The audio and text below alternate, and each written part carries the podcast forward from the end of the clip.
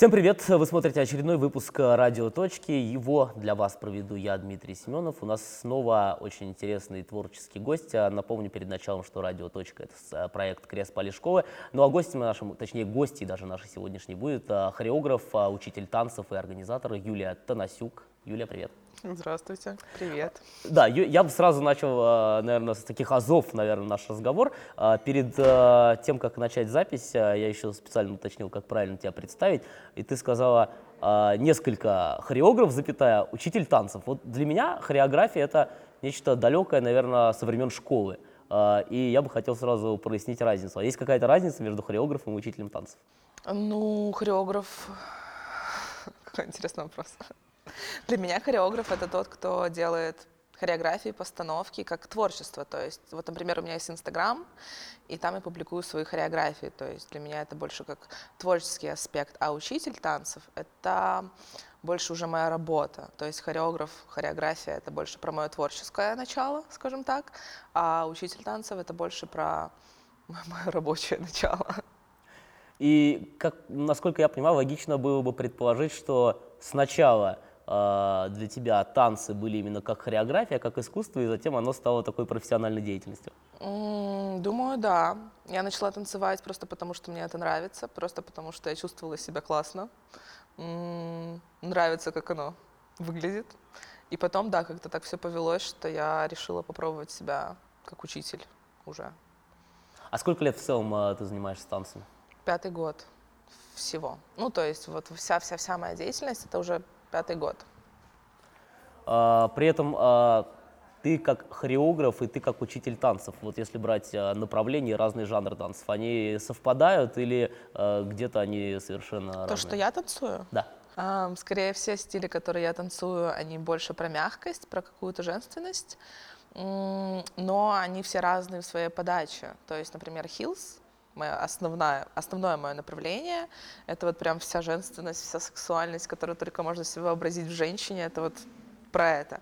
Тверк, оно же более что-то про агрессивное. То есть есть вот нежная сексуальность, такая вот прям цветочная, я бы сказала.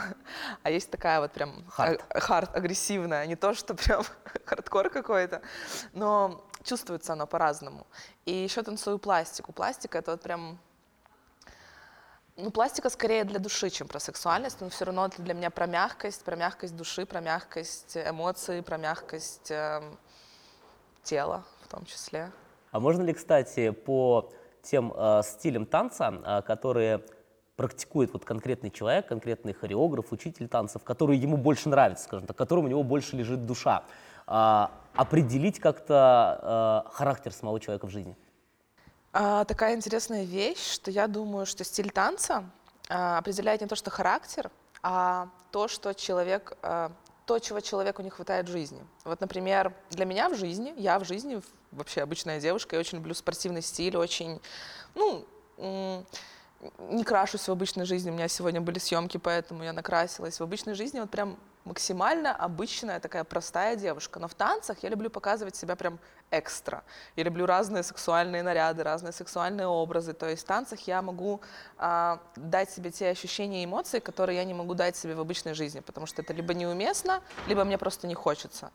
И также и про другие стили. Например, для меня, я думаю, возможно, это моя теория, хип-хоп, те девушки, которые танцуют хип-хоп, возможно, в жизни они такие очень мягкие, расслабленные, но им хочется вот больше такой агрессии какой-то, такой жесткости.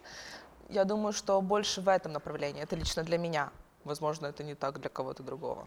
Я тебя, кстати, прекрасно понимаю. У меня несколько в другом, наверное, это заключается. Вот я обычно там, да, моя специфика работы — это телеведущий в разных проектах. И обычно люди, которые потом узнают, а, чем я иногда занимаюсь в нерабочее время, очень сильно удивляюсь, потому что для меня это футбол в плане вот именно такого активного болельщика, прийти после всей этой тягомотины, ужасных новостей, которые нас окружают, и вот проораться вот это вот все как mm-hmm. бы, да, а, для меня вот, вот такая вот отдушина. А вообще, кстати, ты упомянул про свой Инстаграм, я его так э, пробежался по нему, скажем это так. Это моя проблема. Почему? О, да потому... Ну, это скорее личная проблема, это очень хорошо для работы. Вообще, это мой рабочий Инстаграм. Э, личную жизнь я больше показываю в сторисах иногда, но это большая проблема, когда ты хочешь найти отношения. Потому что все парни, когда видят мой Инстаграм, они сразу думают, что все, ну типа я либо проститутка, либо, я не знаю, ну, боятся. И они ведь не понимают, что в жизни я вообще обычный человек, очень спокойный человек, очень обычный человек. И поэтому Инстаграм с этого спектра моей жизни это очень проблематичная зона для меня, потому что я вот иногда даже стесняюсь его показывать, но у меня большинство девушек, поэтому там жен, жен, женский шабаш, можно так сказать. Как-то так. И я, да, собственно, о чем я хотел спросить, отталкиваясь от Инстаграма, я посмотрел, он действительно такой откровенный, а, но самое, э, что меня зацепило, я специально пробежался по комментариям, и там очень много таких комментариев «Вау!», там «Огонь!», э, секси, я не знаю. Э, вот э, насколько часто бывает так, что люди какие-то, которые попадают на твой инстаграм, которых, может быть, ты не знаешь, начинают тебе писать в личку, может быть, какие-то не совсем пристойные вещи. Ну, на самом деле, на самом деле очень редко, когда мне пишут какие-то там, не знаю, арабы, турки, скидывают фотографии какие-то, такое бывает очень редко. Чаще всего, правда, на мой инстаграм попадают девушки, а, не знаю, это статистика, либо хэштеги, либо не знаю, как это работает, но чаще всего все равно мне пишут девушки. Очень редко бывает такое, что пишут что-то странное, но бывает, и чаще всего это парни. Но, как я уже сказала ранее, что парни думают, что я такая, типа, скину фоточки, без проблем, все что угодно, и они сразу пишут, ну, типа, может быть, как бы это, приезжай ко мне, все такое. Но чаще всего мне пишут девушки, пишут хорошие положительные вещи, комментарии, что хотели бы также научиться вести себя откровенно, если можно так сказать. Не скажу, что очень много хейта за это выливается какого-то если я правильно поняла вопрос. Да, да, да, все примерно правильно. А отвечаешь на вот эти вот э, сообщения, когда... Я просто их удаляю очень часто. Если... У меня где-то там закрепленных есть очень смешная история, ситуация. Мне пишет парень, эм, какой-то комплимент он мне написал, но он прям вот красиво написал. Я сказала, спасибо, мне приятно.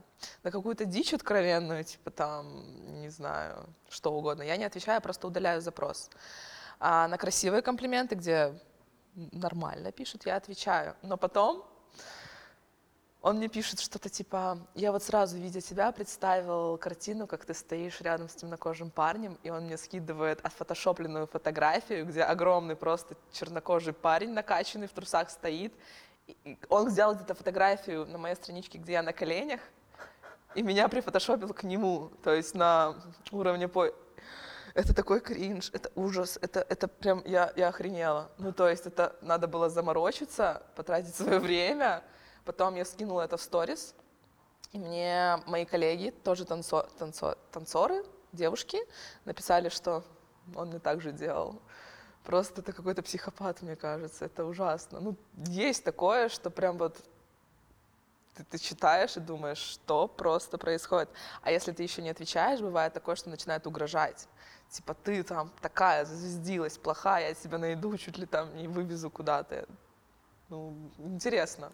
Но пока что ничего не происходило, слава богу. Ну да, социальные сети это тоже такая вещь. Ну, я понимала, люди... куда я иду, то есть я принимала это.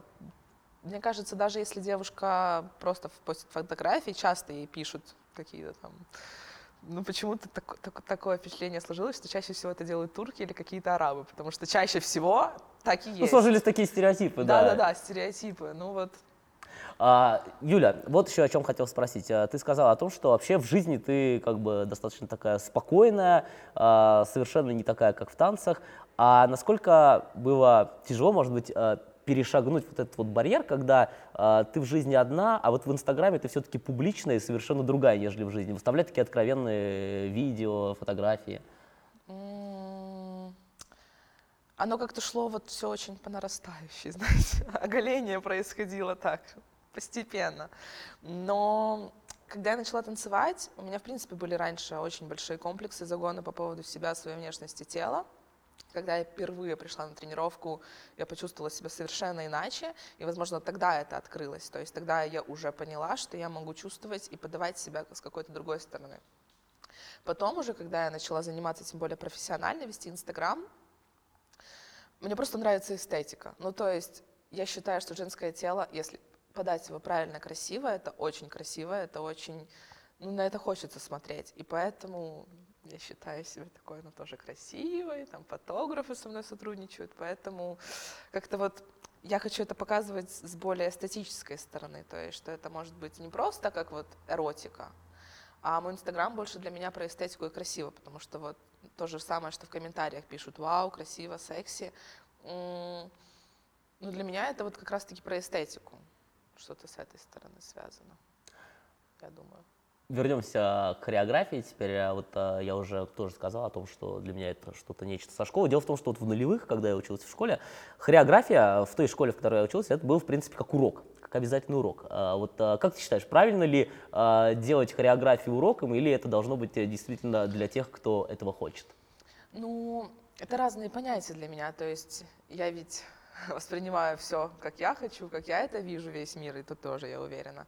А для меня хореография — это больше про искусство. Это не про то, что какой-то урок. Для меня хореография — это вот свои ощущения показать через музыку, как-то соединить это все с движением.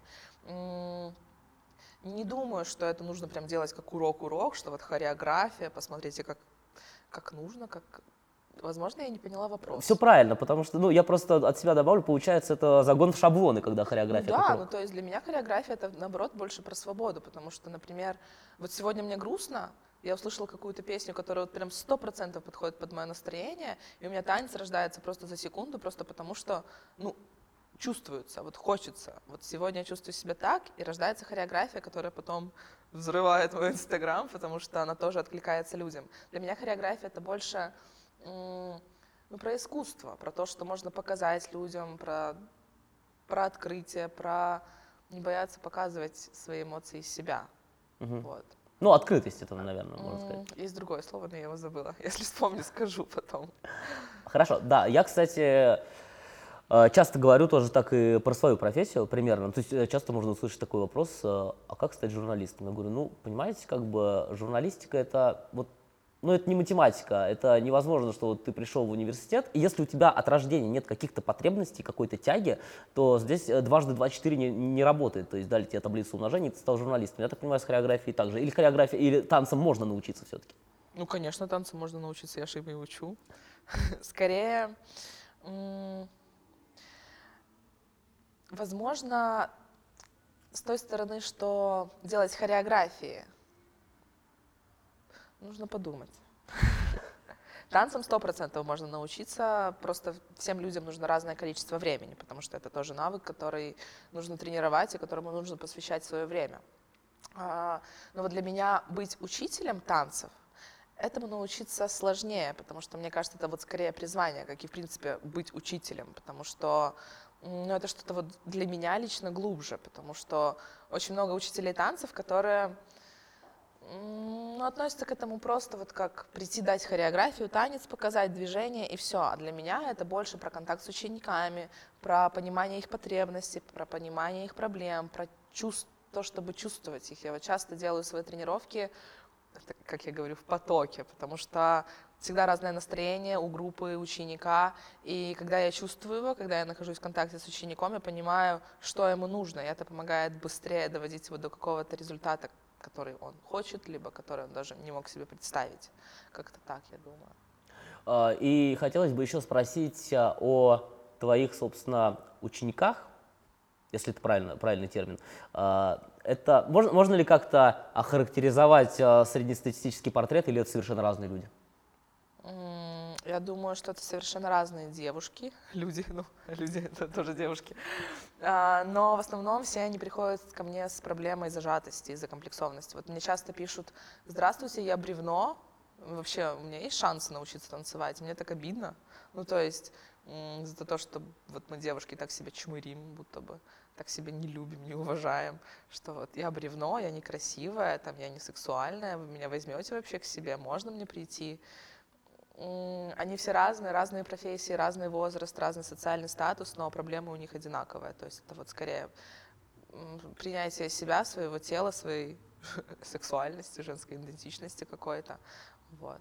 Ну, я правильно понимаю, что практически все русскоязычные, то есть те, кто говорят... У меня, да. Либо это литовцы русскоязычные, либо белорусы, либо украинцы. И немножко русских еще есть. Ну и про это я спросил, собственно, ровно потому, что сама ты из Украины, Да, да, приехала сюда, правда, задолго до 24 февраля. Хотелось бы вот э, небольшую историю переезда тоже услышать. Что тебя сюда привело? О, я училась в Шауляй. Есть такой маленький город здесь. Э, По Erasmus программе училась. Я, конечно, с Киева ездила в Шауля. Это очень удивительная история, потому что все спрашивают, как? Ну, то есть там были еще другие студенты, например, с Японии, с Токио. И просто представь себе масштабы. Ты был в Шауляе? Да, я был, э, я сразу скажу, по литовским меркам, это вообще четвертый город по численности в Литве, так что его нельзя назвать маленьким по меркам Литвы. Ну, после Киева это... А, а после Токио? Ну, то есть это вот прям супер модер... модернистический город, можно так сказать?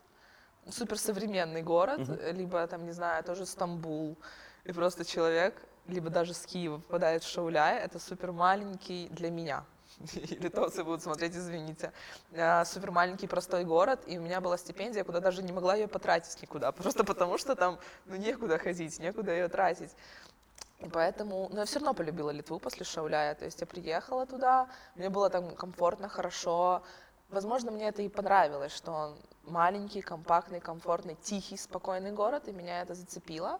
Но решила я переезжать в Вильнюс, потому что как бы все равно столица, все равно больше возможностей. И решила я переезжать, потому что танцы. То есть, когда я сюда переезжала, здесь не было так много Возможно, я это не видела, но для меня не было так много танцев, не было так много организаций. Я сейчас очень много чего делаю, а, очень много чего начала. И поэтому танцы для меня стали таким толчком, потому что первоначальный мой стиль, с которым я приехала, это был тверк, и здесь его еще не было. То есть я вот приехала, начала его делать. Параллельно со мной открылась еще одна группа литовки, но мы как-то начали вот прям вот в одно, а- а- в одно в одно время. Вот. И потом со временем я уже перешла работать на себя, начала больше генерировать идеи о том, как можно развивать больше, больше, больше, больше.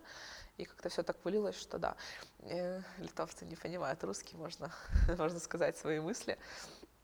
Часто замечаю, что вот, например, я делаю туры, ну как сказать, туры по городам, там, например, Клайпеда, Каунас, Шауляй, А, и потом я вижу, что литовки, которые тоже танцуют, но почему-то либо никогда этого не делали, либо я это не видела, либо редко это делают. После того, как я побывала в этом городе, они тоже такие, «М, я еду.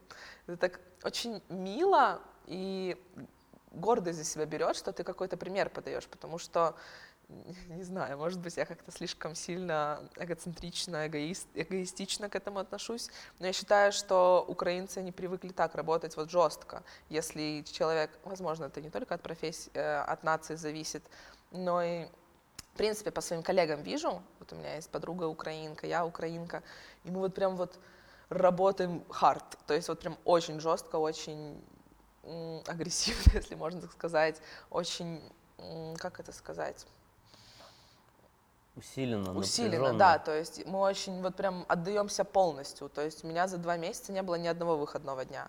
Литовки, они более такие расслабленные, то есть они вот более такие, ну я сегодня поработаю, завтра, возможно, нет.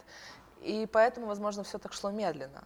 И когда я сюда приехала, я начала делать все вот прям резко, жестко. То есть прям вот сейчас привожу это, сделаю это, вот прям вот сейчас сделаю чемпионат, прямо сейчас открою группу.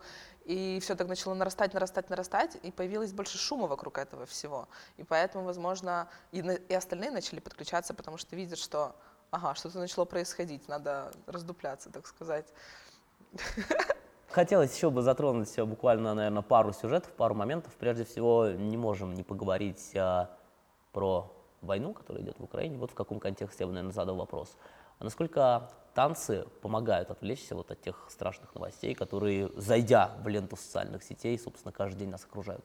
Ну, в принципе, это смена фокуса внимания. В любом случае, когда ты меняешь какой-то фокус внимания с новостей на что-то другое, это помогает отвлечься. Но для меня танцы стали помощью вот в чем. Когда началось все это, первая неделя, ну то есть вообще была вне всего этого, потому что я пыталась родителей перевести сюда, постоянно смотрела новости, постоянно была на связи. Потом ам, даже нет, в первую неделю это произошло. Мы с девочкой Виолеттой, которая тоже танцует хил здесь, у нее, так понимаю, это ее студия. мы организовали благотворительные классы. И мы собрали тогда 800 евро за один день. Я поняла, что все танцоры, они готовы помогать друг другу, они помогают, готовы поддерживать друг друга, чувствуют, чувствуют друг друга. И как-то танцы для меня просто стали тем, что я не одна, и меня не бросают в этой проблеме, скажем так. То есть литовцы, белорусы ко мне ходят, ходили, и они готовы помогать, то есть они заинтересованы в этом. Они приходили, они пользовались классами, потому что это была не единоразовая история, я еще делала такие форматы благотворительных классов или организаций.